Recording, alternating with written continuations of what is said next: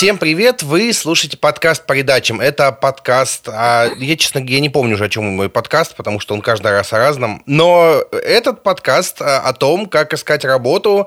И это целый сезон о том, как искать работу. И сегодняшний наш выпуск посвящен теме, как отвлекаться на вакансии. Собственно, мы будем а, рассказывать, как читать вакансии, как на них откликаться, расскажем про базовые правила, а, расскажем про вещи, которые кажутся очевидными, но которые почему-то никто не соблюдает. А этот выпуск, да и весь сезон мы делаем с партнером, с сервисом онлайн-образования Яндекс Практикум. Яндекс Практикум – это место, где можно не только обучиться новой профессии и навыкам, но и где ждут крутых специалистов, работающих с текстами. В описании к выпуску вы найдете ссылку на страничку с актуальными вакансиями. Слушайте подкаст по передачам, устраивайтесь работать в Яндекс Практикум, а мы начинаем. И сегодня я буду обсуждать это с э, гостьей Полиной Накрайниковой, редактором роста «Горящей избы», бывшим главредом лайфхакера. Полина в свое время очень много искала людей, и мы с ней вместе искали очень много людей, и прям очень мучились от того, что люди читают вакансии не тем местом, что надо. Полина, привет. Привет, привет. Давай разбираться. Помнишь какие-нибудь самые сильные боли на откликах на вакансии? То есть вот человек читает вакансию, откликается. Помнишь что-нибудь, что болит больше всего? У тебя как у человека, который набирает людей. Слушай, а я занимаюсь поиском людей до сих пор, а, потому что О. удивительно, что э, когда я перешла, люди нужны не только лайфхакеру, но и, например, горящей избе, где я сейчас работаю. И как раз э, с моего а, прихода туда мы нашли уже двух человек в команду, двух классных авторок. Что болит? Болит очень многое на самом деле. Во-первых, болит, когда откликов очень много, потому что есть знаменитая история, что когда в лайфхакер искали корректоров, то редакция mm-hmm. получила 500 откликов. И, конечно, действительно, когда ты просто видишь цифру в 500 тестовых, ты приходишь в ужас. Тяжело и там боль. Уже было, там уже было тысяча, по-моему, откликов в итоге добралось где-то, по-моему, до 700 и, возможно, даже больше. Но это все было не разово. Разово было именно 500, когда вот буквально вы опубликовали mm-hmm. вакансию, и вот пришел такой огромный-огромный отклик и фидбэк. Но больно и когда откликов мало, потому что когда ты видишь э, три отклика, ты понимаешь, что сейчас будет очень больно, потому что, скорее всего, один из них не подойдет, один человек прислал вместо тестового просто свое резюме, и вот будет один какой-нибудь э, кандидат, которого придется рассматривать без условий конкуренции и выбора. Конечно, тяжело, когда а, люди не вчитываются в текст вакансии. Например, где черным по белому написано, что нужны определенные качества или навыки, и человек сразу заявляет, этих качеств нет но. И дальше пишет о том, что может быть совсем нерелевантна вакансии. Хотя в целом я к таким откликам, кстати, отношусь нормально, потому что иногда бывает, что у вас открыта еще какая-то вакансия, и, или вы думаете открыть эту вакансию, и потом вспоминаете про этого человека. Но сам факт, что конкретно эту работу человек э, с высокой вероятностью не получит, и время проверяющего будет потрачено зря. Ну и, наверное, самое такое раздражающее, это вот то, о чем я уже говорила, когда ты просишь человека выполнить тестовое задание, он говорит, понял, принял, и присылает просто свое резюме там с HeadHunter. Не понимаю, зачем? Ну, написано же, пожалуйста.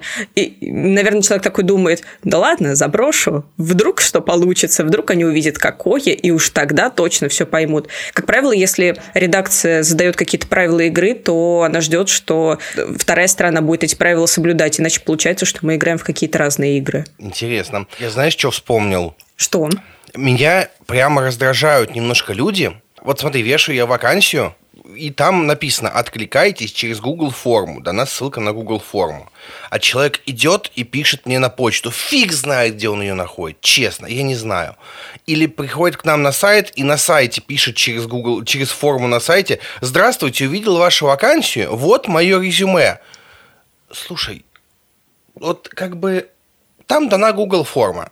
Зачем ты обходишь эти правила? Зачем? Тем более, в этой Google форме нет ничего про резюме. Мне нафиг твое резюме не нужно. Мне нужно, чтобы ты потратил 10 минут и выполнил два простеньких задания каких-то.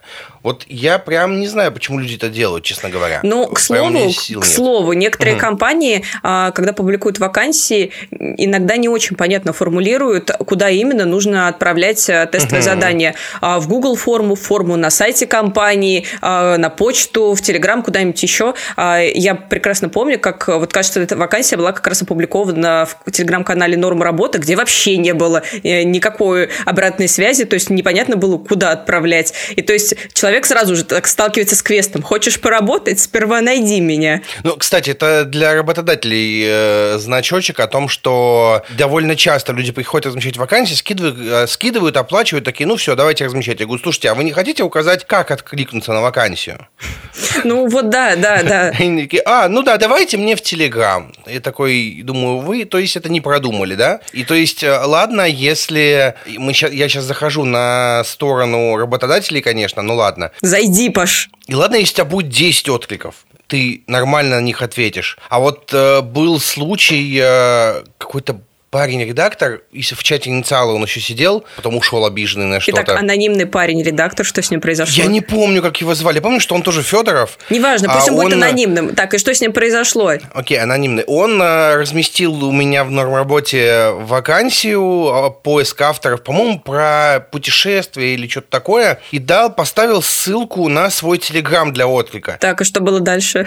И получил 200 откликов. О-о-о и все в личку в Телеграме. Ну, то есть, надо понимать, что если люди дают для отклика ли, там, личку в Телеграме, почта не то, то же самое, там, личка в Телеграме, ВКонтакте, вообще без разницы где, то это значит, что человек, который не получил ответа, будет чувствовать, что его игнорируют даже если это не так. И это нормально, что он это чувствует. Ему не отвечают. Но мне кажется, а, человек испытывает такие же чувства, и когда он отправляет тестовое задание в форму, потому что а, когда нет никакой абсолютной обратной связи, и мне кажется, что компаниям очень важно давать обратную связь, в том числе и негативную, то человек это чувствует да. себя в подвешенном состоянии и не знает, как бы ему что делать. Ждать, э, когда, значит, солнышко ясное с этой работы улыбнется ему, или искать какое-то новое место работы. Ну, в общем, это правда очень тревожно, и мне кажется, работодателям стоит бережнее относиться к соискателем, потому что человек приходит вам явно в стрессовом состоянии, выполняет ваше тестовое задание и достоин ответа и какого-то уважения. Ну, в целом, да, но вот, вот он получил 200 тестовых, люди начали его задалбывать, и он там в процессе понял, что он может не отвечать всем, потому что одно, второе, третье, но тут палка о двух концах. Ты дал личку в Телеграме. Мне кажется, что если ты указал свой личный контакт, какой-то аккаунт, чтобы тебе написали прям сообщение, не письмо, не форма,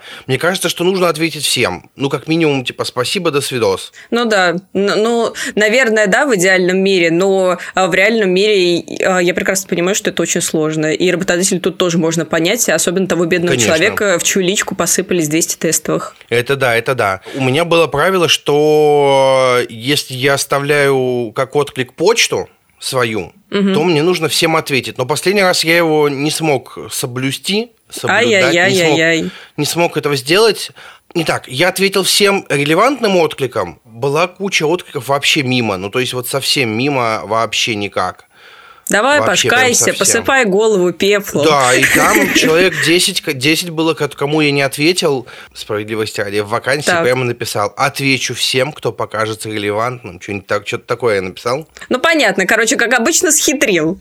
Это неприятно, я понимаю. С точки зрения там, человека, который отвлекается, это неприятно, я понимаю. Но вот я не знаю, что с этим делать. Когда у тебя там, 300 откликов на вакансию, ты же не можешь всем ответить физически в больших компаниях обычно эту нагрузку как-то перераспределяют, потому что в лайфхакере, например, сам редактор, который занимается проверкой, не отвечает абсолютно всем людям, а этим занимаются HR, и более того, я сказала HR во множественном числе, потому что одному человеку тоже довольно сложно а, прописать все ответы, а, связаться со всеми, а порой бывает, что кандидаты запрашивают обратную связь по своему тестовому заданию, и это тоже нормально. Это еще один шаг да, вашего да, да. общения, когда... Сейчас об этом поговорим. Да, когда HR тоже приходится налаживать контакт и дополнительно общаться с человеком, что тоже занимает время, силы и так далее и тому подобное. Ну, вообще да, но просто вот смотри, допустим, у меня сейчас э, Просто, когда ты получаешь очень много откликов, я не уверен. Ну, то есть, смотрите, я, моя мысль тут такая, что если вам не ответили, можете считать, что вы не подошли, как бы это кощунственно не звучало, честно говоря. По какой-то причине. Миллион разных причин. Вот в этом сезоне будет выпуск, или был, я не знаю. В этом сезоне есть выпуск о том, как попасть на работу в большую компанию, и там а, моя гостья Ксения Замуховская рассказывает о том, что люди, когда отвлекаются, например, на HeadHunter компании получают очень много откликов. Это типичная ситуация, когда компания просто не может даже просмотреть все эти отклики. Поэтому я в этой ситуации думаю так, если мне никто не пишет, не отвечает, я ни на что не надеюсь. Я, конечно, уже довольно давно не искал работу, но в целом мысль такая. Тебе не отвечают, ну, просто не надейся. Ну, кажется, что это логично, да. Да, да, да, да, да. Очень хорошая мысль у Полины была про обратную связь. Если с вами связались, попросили сделать какой-то тест, какой-то тестовый, а потом дали отказ или не дали отказ или ничего, вы можете попросить обратной связи, объяснить, э, типа, что вы сделали не так. Единственное, кажется, надо просить это не токсично. Да, хотелось бы, потому что, а, конечно, грустно, когда а, человек обижается и изливает эту обиду на того гонца, который принес эту плохую весть, а, потому что зачастую угу. еще это и человек, который вообще не имеет отношения к принятию решения о найме. А, ну, например, вот опять же какой-нибудь HR, который не отсматривал эти тестовые, а финальное решение, допустим, принимал редактор или что-то такое, и просто пришел и сообщил вам, и тут вы отыгрались на нем, на этом козле. Хорошо просто спросить, что я сделал не так, почему, и это очень полезное знание, компания, потому что, во-первых, вы можете посмотреть на приоритеты компании, вы можете узнать, э, что ей нужно, и в дальнейшем, если вам очень нравится компания, вы можете откликнуться на какую-нибудь другую ее вакансию, тогда вы уже подойдете с большей вероятностью и будете лучше а, осведомлены о том, что она требует э, от кандидатов. Ну или, возможно, вас вообще не устроят эти требования, и вы такие, а, блин, вот на что здесь смотрят, ну тогда наши пути расходятся. И это тоже полезная обратная связь, uh-huh. потому что а, всегда полезно знать, что ты сделал хорошо, а что плохо. Да, классная мысль на самом деле. Надо понимать, что по разные вакансии в компании. Например, э, я собеседую, то есть когда нужен просто редактор, я не хожу на эти собеседования, ходит кто-то из команды или HR, я хожу сам, собеседую главредов обычно. Ну, у меня такой принцип. Если я с человеком поговорил, я себе заношу его в отдельную табличку, ну, как бы мы с ним уже поговорили, если он не совсем куда-то мимо, мимо нас, а по принципам, по скиллам, почему-то еще, и я его сейчас не беру, есть вероятность, что я его возьму куда-то в будущем, и у меня это прям работает.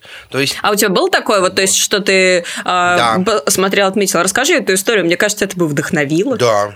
Слушай, последняя, буквально последняя история. В начале, в середине августа нам нужны были два главреда на два разных проекта. Мы получили довольно много откликов. Я пошел на два звонка, мы взяли этих двух главредов, но примечательно то, что с обоими, с обоими я уже разговаривал какое-то время назад. То есть их я уже собеседовал на какие-то вакансии, где они не подошли. А сейчас я увидел их тестовые, посмотрел свою табличку, где было отмечено, какие у них сильные и слабые стороны. Еще раз поговорил, понял, что они правда подходят и взял их в работу. В целом у меня была табличка на 12, по-моему, человек. Из них с нами не работали или не работают только двое или трое. Остальные все уже вышли или ушли даже уже, некоторые. Ребята, если вы слушаете этот подкаст, знаете, вас немного, шансы высоки, скоро вас позовут. Или нет. Ну, история в том, что в компаниях, которым постоянно нужны э, люди определенной специальности, нет такого, что они один раз открыли поиск, все, остальные нам не подошли, идите нафиг. Условно говоря, у меня есть табличка, где мы искали редакторов, у нас там 600 с гаком откликов, прости господи. Естественно, мы их за один раз разобрать не смогли. Но эти таблички примерно год, и мы до сих пор в этой табличке копаемся каждый раз, когда нам нужен редактор, потому что, возможно, там есть человек, которому интересно с нами поработать. Тут единственное, надо делать ставку на то, что прошел год, и, возможно, мы придем к человеку и предложим, а он скажет, что он уже не готов с нами работать, к этому тоже надо быть готовым, конечно, с нашей стороны. Ну и надо понимать, что если человек откликнулся на вакансию, там, сделал тестовое, а вы тут же к нему пришли и предложили работу, он может отказаться. А для слушателей подкаста, да, вы правда можете не соглашаться на любую работу, которую вам предлагают. Шок контент. Да, да, да. Ну, правда. То есть, допустим, э, вы откликнулись, вам предложили работу, но что-то вам не нравится. Вы можете смело отказаться, правда. Но честно. мне кажется, люди обычно отказываются. Почему ты считаешь нужным об этом напомнить? У тебя есть какие-то истории, когда человек от безысходности соглашался вообще на все? Ну, не так. Но я помню, у меня была одна работа, например, куда я там радостно помчался, но в процессе прохождения собеседования и прочего я понял, что мне ну не очень хочется, не очень вроде и надо а вроде и деньги хорошие платят, а вроде и то и все. И вот как-то так, и там не очень получилось, э, а потом думаю... И а ты вот в итоге вышел на эту работу? Да. Ага. Так, и в итоге ушел с нее. Да, да, думаю, вот если бы я соскочил вовремя, может быть, было бы чуть спокойнее. Я к тому, что к вам могут э, прийти, если вы откликнулись на какую-то вакансию, вам могут прийти сразу с предложением. Вы можете соглашаться, можете не соглашаться. Могут прийти через год, вы точно так же можете соглашаться и не соглашаться. Если вы отказались от какой-то работы, это не значит, что вам не предложат еще раз что-то в этой компании. Это важный момент. Если вы отказались в формате «идите нахер, сволочи проклятые», тогда, конечно, вас как-нибудь по отдельному пометят. Да, вероятно. Например, пометка «не отвечать никогда» и «не звать никуда». Да, да, да, да, да. Опять же, в э, выпуске с Ксенией Замуховской обсуждали черные списки, и она проговорила, что если человек просто не подошел на вакансию, конечно, его ни в какой черный список не добавят. Такие списки, если и есть, то там что-то из ряда вон выходящее. У меня тоже есть черный список отдельный. А, а расскажи какую-нибудь историю чтобы... из черного списка. Вот э, как туда попал человек, что он такое страшное сделал? Блин, я сейчас прямо открою его. Ту-ду-ду-ду. Потому, потому что я сходу не помню. Большой у тебя вообще черный список? Скажем так, вот я открываю список, тут э, 7 человек, но в голове у меня их гораздо больше. Понятно. Так, ну кто же дошел до стадии фиксации? Что же это за человек? Черный кардинал, черная метка. Самое интересное, что некоторые в этом списке еще с прошлых мест работы. То есть настолько сильно человек задел. Ну да, да, да. Ну смотри, тут есть история в том, что ты с человеком поработал, он себя плохо проявил, прямо очень плохо проявил. Ты перешел на другое место работы, и он снова откликается. Но ты же уже с ним работал. Mm, ну да. Ты да. понимаешь, что ты с ним уже не будешь работать. У меня есть пара человек с тех, с кем в лайфхакере не срослось, прям совсем не срослось. Причем это не значит, что они вообще никогда не пойдут к нам на работу. Значит, что я с ними работать не буду. Это важный момент. Например, тут есть в списке девушка, которая перед собеседованием заблокировала HR везде. Ого. Вероятно, она не хотела идти на собеседование или там на, на какой-то звонок, и вместо того, чтобы сказать об этом, она взяла и заблокировала HR. Выдает какое-то не очень взрослое поведение, честно говоря. Ну да. Поэтому вот мы ее сюда занесли, чтобы знать пометки. На самом деле, я называю это черный список, но это скорее серый список людей, с кем нужно быть а, аккуратнее. Не знаю, вот тут есть девушка, которая нашему редактору пожелала сгорать в своем огне. Какой кошмар. Мне кажется, ты эту историю даже знаешь. Да, да, да, да, да, да, да, да. Я-то, может, и знаю, но слушатель-то нет. Да, да, да. Не знаю, есть человек, которому сделали офер, а он начал неадекватничать. А есть превентивные истории. Например, э, в личке, в личных сообщениях там э, знакомый, хороший знакомый, кому можно доверять, рассказали про человека, который кинул э, несколько агентств на деньги, там делал какую-то работу, левачил, что-то еще, естественно, я его превентивно добавлю. Если я доверяю источнику информации. Это важный момент, потому что просто какие-то слухи, это, конечно, не то. Ну, вот как раз какой, какой вывод можно из этого сделать? По возможности расставайтесь с прошлыми работодателями на какой-то хорошей ноте, потому что в дальнейшем а, на к ним могут обратиться, за, да, к ним могут обратиться за мнением по поводу вашей работы. И это могут быть даже не то чтобы какие-то крупные работодатели, но в том числе и люди, с кем вы работали разово, а, потому что зачастую бывает, что я вижу, что какой-то из моих знакомых редакторов э, работал с этим автором всего лишь разок внештатно, и я, скорее всего, схожу к нему за мнением, чтобы узнать, как именно работал этот человек, было ли комфортно с ним работать, какие у него сильные и слабые стороны, потому что любое мнение здесь может быть важно. Это мнение не обязательно а, примет прям вот решающую роль в вашем найме, да. но может э, уже заранее составить э, о вас впечатление как положительную, так и в отрицательную сторону. Да, да, да. Не хотите быть мразью, не ведите себя как мразь. Просто Джейсон Стэтхэм. Мудрости жизни, мудрости жизни. А, слушай, мы немножко с тобой отходим от темы. Ты вначале в самом проговорила очень важную мысль э, про то, что нужно внимательно читать вакансии. И вот я тут хочу проговорить момент. Если вас просят написать рассказ о себе в трех абзацах, пожалуйста, напишите его в трех абзацах. Потому что это, скорее всего, вот это указание по три абзаца дано для того, чтобы проверить, как вы читаете и а, следуете просьбам, правилам, вот такое. Потому что, ну, и плюс надо понимать, что если вы в какую-нибудь Google форму откликаетесь, напишите 15 а, страниц сочинения о себе, во-первых, это расхерачит всю форму, вот прям совсем Согласна. очень сильно.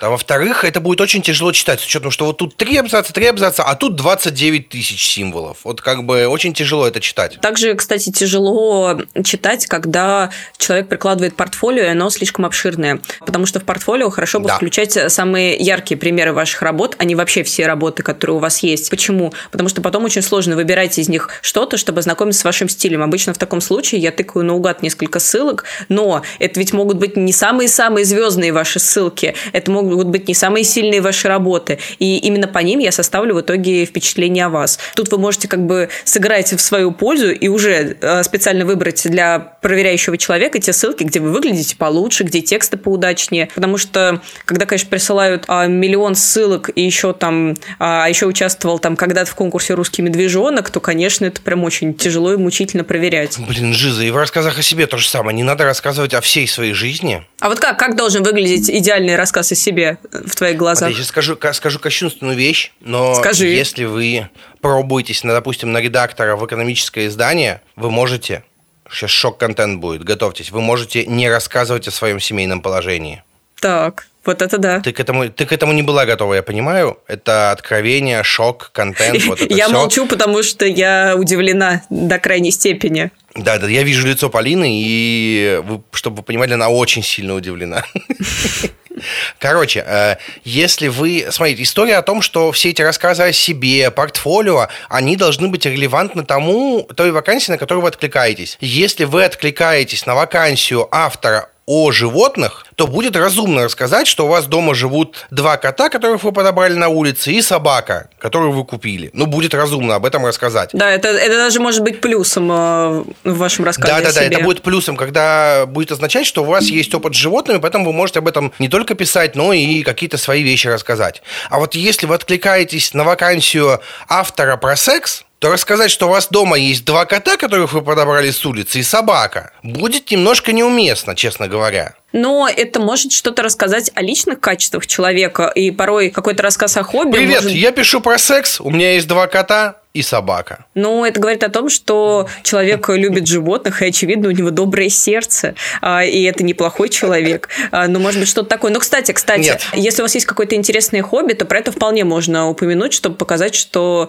а, вы разносторонний человек, у вас есть какие-то интересы помимо работы. Например, я рассматривала вот как раз одну кандидатку. Конечно, в первую очередь я смотрела на ее профессиональные навыки, на то, какой она автор и какой у нее есть опыт, но еще она указала, что она увлекается Италией и изучает итальянский язык. Мне просто понравился этот факт, и по интересному совпадению главред «Горящей избы» тоже увлекается Италией и тоже ходил на курсы итальянского языка, и я сразу так подумала, о, какой матч случится, это забавно. И это, разумеется, не сыграло первостепенную роль в найме, но, кстати, этот человек сейчас у нас работает, потому что вот такой какой-то матч по скиллам и по софт-скиллам произошел и случился. Теперь они с Таней ругаются на итальянском. Мамма мия!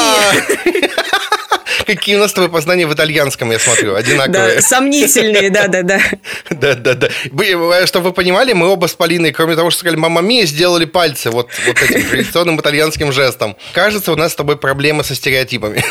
Да, да, да. Нет, ну смотри, а вот просто когда у людей спрашиваешь про их хобби, они часто говорят, мое хобби смотреть сериалы и играть в видеоигры. Но я считаю, что это не то хобби, о котором есть смысл рассказывать, если это нерелевантная вакансия. Конечно, если вы откликаетесь на автора про кино или, или игры, то, конечно, имеет смысл указать, что там, вы прошли Дум с закрытыми глазами и посмотрели 189 э, сериалов э, ТНТ. Вот это имеет смысл, конечно, указать. Опять же, если это нерелевантная информация, мне кажется, на это можно не тратить внимание человека, который смотрит ваши отклики. Почему? Почему я так задудничаю? Потому что вот есть у человека 300 откликов. Он видит 300 человек. Он смотрит, а вы отвлекаете его внимание нерелевантной информацией. Это не сыграет вам в плюс. Оно не сыграет в минус, но и в плюс не сыграет. Вы могли бы потратить это место на то, чтобы рассказать что-то действительно полезное. Но если хобби как-то может помочь, то, конечно, об этом стоит рассказать. Ну и да, и когда вы пишете не о том, о чем спрашивают, то это ведь говорит еще и о вас как о редакторе, если вы откликаетесь на какую-то вакансию, где нужно писать или как-то еще работать с текстом. Потому что это значит, что вы не видите суть задачи, а ваши тексты, вероятно, будут э, содержать какие-то проблемы со структурой и так далее и тому подобное. Потому что рассказ о себе – это тоже жанр, и это тоже текст, который у вас только что буквально заказал работодатель.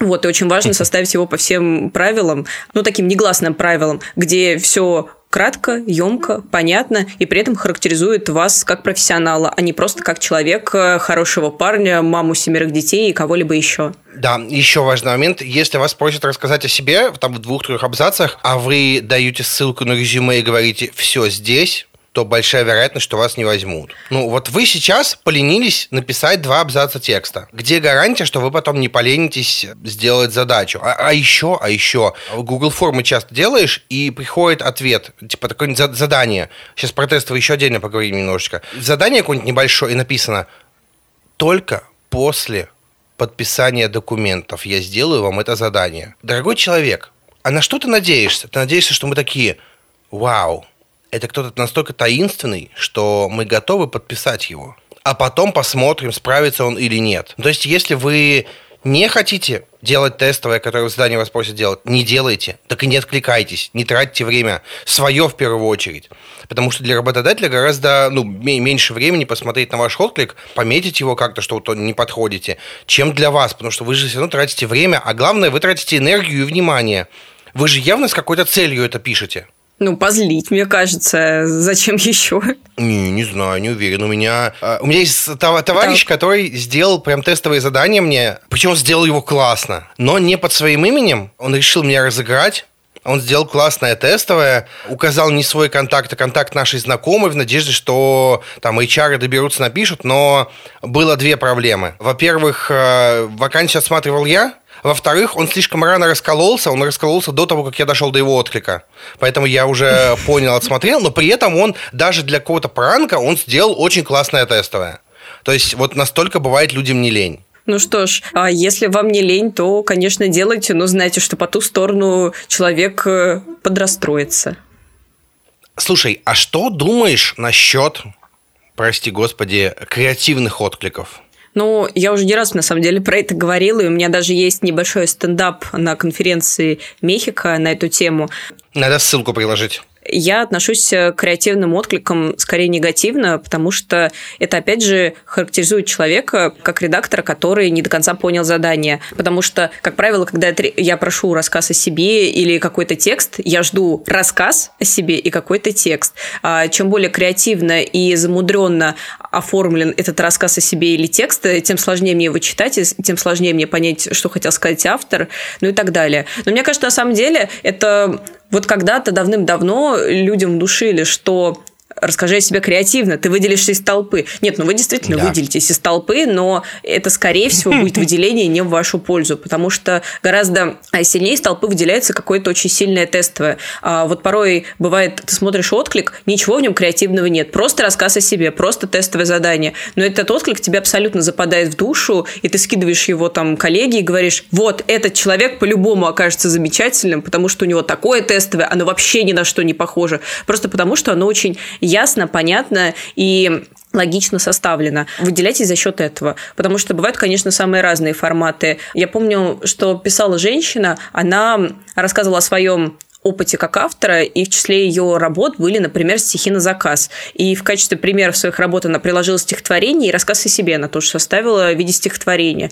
Но это было довольно забавно. Я поняла, что у этого автора слишком далекая специфика от того, что искала на тот момент я. Искала я обычного автора, который будет писать ну, вот обычные там статьи, а, которые будут рассказывать разные полезные вещи. И кажется, что подача издания отличалась от подачи автора. Кстати, хороший лайфхак, когда откликаетесь, вместо того, чтобы придумать какой-то креативный отклик, посмотрите лучше на стиль, а, в котором пишет редакция и в котором пишут редакторы, если, например, редакция публикует какие-нибудь статьи там от редактора, а, письмо главного редактора или что-то такое, потому что так вы можете подсмотреть, какой стиль вообще принят в издании, принято там растекаться мыслью по древу, или там все пишут емко и лаконично, и уже исходя из этого вы можете варьировать стиль вашего тестового задания. Ну да, это вообще очень хороший лайфхак. Э, заходить на сайт э, работодателей смотреть, что они вообще делают. А, ну, мне очень понравилось э, в твоей истории, что это были не, не, не стихи, которые для себя написаны, а которые написаны на заказ. Потому что вот эта история с тем, что я пишу стихи, почитайте мои стихи, я не понимаю, зачем люди это делают. А в истории ну, со стихами на заказ... хотят поделиться творчеством. Чтобы что? Ну... Вот я ищу автора про секс. Чтобы что мне стихи про весеннюю купель? Обычно над этим вопросом, как мне кажется, в этот момент не задумываются. Просто человек занимается творчеством и хочет показать, что он разносторонний, что он умеет много разных вещей, и еще у него есть вот такое вот хобби, и вы можете с ним прям сразу вот сейчас ознакомиться. Но, к сожалению, да, действительно, при просмотре тестовых вот такие вещи скорее играют в минус, чем в плюс. Мне кажется, это еще история про в очень глубокую тему уходим, ну ладно. история про российское образование, которое поощряет... Вот это да. Когда люди пишут красиво, когда люди используют эпитеты, метафоры, вот это все. То есть в школе же нас не учат писать понятно и коротко. Нас учат писать сочинения на две страницы и обязательно, чтобы были эпитеты. Это правда. Поэтому люди выходят с мыслью, что вот они написали стихи, стихи могут быть великолепные вообще без разницы на их качество. Сам факт того, что человек не может лаконично выразить мысль и предлагает стихи вместо рассказа о себе, он немножко напрягает. Опять же, никто не оценивает качество этих стихов, качество рассказов, которые присылают, юморесок, прости господи, потому что такое присылают. Я помню, на тебе, по-моему, на вакансию кто-то кликался, вакансия, отклик был в стиле рэп. В стиле рэп не помню, но помню, что был человек, который написал фильетон. я, я настолько была поражена, потому что ну, я так давно не сталкивалась с этим жанром, наверное, как раз со школы. Вот. Но было интересно ознакомиться, но, опять же, не подошло, к сожалению. Очень жаль, потому что видно, что у человека, ну вот было в нем что-то такое творческо-креативное. Надеюсь, он нашел э, место, где это, эти знания и навыки подошли. Слушай, а вот такой вопросик есть. Смотри, например, в вакансии указаны требования. Например, указаны грамотное знание русского языка, ну, грамотное знание русского языка явно написал человек, который неграмотно знает русский язык. Или подожди, это реальная цитата сейчас? Да. Это очень частая цитата. Люди очень часто это пишут. Опять же, я довольно много с вакансиями работаю в новой работе, и люди очень часто пишут грамотное знание русского языка. Так, ну допустим. А иногда пишут, хорошо, пишут иногда грамотный русский язык просто. И люди пишут э, стрессоустойчивость. Люди пишут многозадачность. Как быть, если ты, ну вот, если такие неясные требования к вакансии, ты не понимаешь, подходишь ты или нет? Я думаю, что если вакансия составлена размыто, то вы имеете полное право откликнуться, потому что вы не знаете, что вложил а, работодатель. Соответственно, вы можете попытать свои силы, но другое дело, когда работодатель очень точно описал, что конкретно ему нужно. Вакансии, где указывают стрессоустойчивость, я бы вот здесь немножко напряглась. И многозадачность, кстати, тоже, потому что это ведь указывают неспроста. Вряд ли это указывает просто для О. красного словца. Возможно, это работа действительно с высоким уровнем стресса и высокой загрузкой, и здесь здесь нужно здраво оценить свои силы. А я готов к этому. Некоторые, особенно редакции, я очень часто вижу вакансии в медиа, где написано о том, что мы много работаем, мы задерживаемся после работы. Ребята, мы прям очень-очень много работаем. И мне кажется, это честно, потому что честно предупреждать да. человека о ненормированном рабочем графике. Но когда требования вот такие размытые, то, по сути, вас пытаются тоже предупредить, но очень неявно. Работодатель mm, здесь может играть факт. в такую игру. А, поэтому лучше заранее решить для себя, я точно готов к этому, и если да, откликаться. И если потом окажется, что нет, то, наверное, вам же лучше, но если да, то вы будете к этому готовы. Ну, слушай, не факт. Может быть, э, требование, например, умения работать в команде. Вот я считаю, что оно означает ровно ничего. Ну, Смотри, мне кажется, что требование умения работать в команде означает, ну, ничего. И не, не было ни одного человека, который сидит такой, так, требования, требования к вакансии. Опыт работы редактором от трех лет. Прекрасно. У меня пять лет. Грамотный русский язык. Ну, вообще без проблем. Я грамотный. Стрессоустойчивость. Да, я стрессоустойчивый. Умение работать в команде. Черт, черт. Не подхожу. Я не умею работать в команде. Но есть люди, которые а, привыкли работать в небольших коллективах или которые а, достаточно интровертные, и, возможно, это пометка для них, но, с другой стороны, ну уж не знаю, бывают э, люди, которые интровертные, но при этом знают, что работа – это работа, и там приходится так или иначе общаться по делу, и это может быть не такое уж там обширное какое-то общение, которое проникает во все уголки твоей жизни, и ты вполне можешь его вынести. Ну, может быть. Я к тому, что э, в целом э, абстрактные требования означают, что, скорее всего, означают, что вакансию составлял кто-то, кто не знает сути работы или не умеет писать вакансии. И, скорее всего, абстрактные требования означают тоже ничего, поэтому просто задайте нужные вопросы на собеседовании, если попадете на него. Да, хороший совет. Вот к чему я пытаюсь сказать. То есть, если вас э, смущает что-то, прям спросите на собеседовании. Собеседования для этого в том числе и нужны. Это, правда, супер отличный совет, потому что очень часто собеседование проходит в формате интервью. Я довольно часто хожу на собеседование и знаю, что часто это выглядит так. Я задаю вопрос, человек дает ответ. Второй там участник собеседования, допустим, HR или главред тоже задает вопрос и тоже а, получает какой-то ответ. В конце мы обязательно спрашиваем человека, а есть ли у вас вопросы к нам? И вот это отличная возможность задать какие-то вопросы по сути работы. И это в том числе может быть вашим конкурентным преимуществом. Потому что если мы видим, что человек обстоятельный, что он сразу зрит в корень, а, что он серьезно настроенный, допустим, уточняет угу. о графике работы, уточняет, там, работаем ли мы выходные или праздники, значит, человек действительно серьезно настроен на работу, хочет ее получить и хочет узнать все нюансы. Это нормально. Не бойтесь показаться там излишне дотошным, потому что это ваш как раз шанс все узнать, потому что потом, вероятно, будет уже не так удобно. И тем более так вы можете проверить компанию в том числе на чистоплотность, понять, насколько она открыто отвечает на поставленные вопросы. Ну, то есть угу. это прекрасный тест. А вот когда человек теряется, то на самом деле это не то чтобы очень сильно влияет на восприятие, потому что, конечно, нам важнее здесь его ответы на вопросы, но иногда это вводит замешательство, потому что, а почему нет вопросов? Потому что все понятно или потому что человек испугался? Или, может, ему вообще не интересна вакансия? Или потому что ничего не понятно? Да, да, да. Ну, в общем,